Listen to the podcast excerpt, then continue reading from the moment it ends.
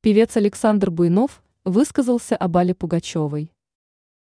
Народный артист России Александр Буйнов высказался по поводу эмиграции Аллы Пугачевой.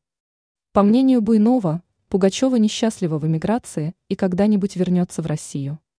Такое мнение певец высказал в интервью Вячеславу Манучарову. Что сказал Буйнов об эмиграции Пугачевой? Буйнов и Пугачева дружат уже более 40 лет. Говоря об эмиграции Пугачевой, Буйнов выразил уверенность, что она уехала не навсегда. «Я не представляю, чтобы она не вернулась домой», – заявил певец. По его мнению, Пугачева остается в эмиграции из-за супруга. Она там, потому что там Макс, там дети, считает Буйнов. Он также высказал мнение, что Пугачева несчастлива в эмиграции. Она не может быть там счастлива. Потому что она девчонка с Таганки, она родилась здесь.